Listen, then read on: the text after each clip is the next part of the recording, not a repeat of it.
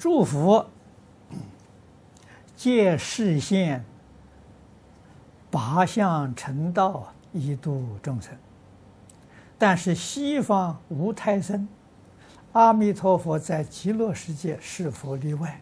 不需要八相成道。嗯，对，西方世界没有八相成道的。啊，为什么呢？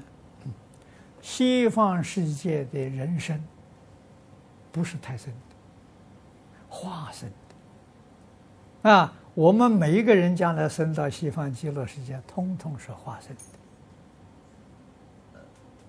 的。啊，化生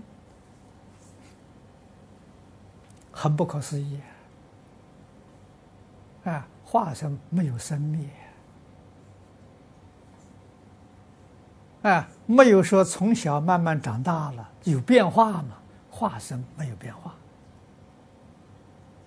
啊，那化身的样子是什么呢？跟阿弥陀佛完全一样。啊，这个是《无量寿经》讲的清楚了。啊，佛给你讲三十二相八十种好的方便说。啊，你到极乐世界，你才知道，身有无量相。相有无量好啊！啊，这个身不是肉身呐、自摸真金色身呐、这个我们都想象不到啊，我们也没见过啊！啊，金刚不坏身呐、无量寿啊，没有说从小长大的，从小长大一定就会衰老啊，所以他那边是不会。到西方极乐啊，是个小孩，慢慢长大，没这没这没这事情，啊，到那边去全是化身啊，跟阿弥陀佛一样，对，这个要知道，所以画那个西方极乐世界的图，把阿弥陀佛画的那么大，把往生人画那么小，都画错了，是吧？那么这个画画的人呢，是对佛表示一种恭敬啊，我们能够理解，啊，实际上是平等。极乐世界是平等的法界，啊，不能不知道啊。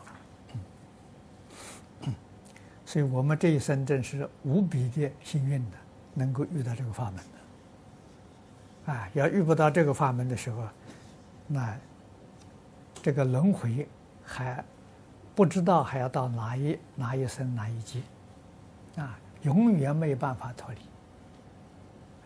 这个世间什么事都是假的，没有一样是真的。啊，这个真真正的正经事，就是学习经教、念佛往生，这才是正事。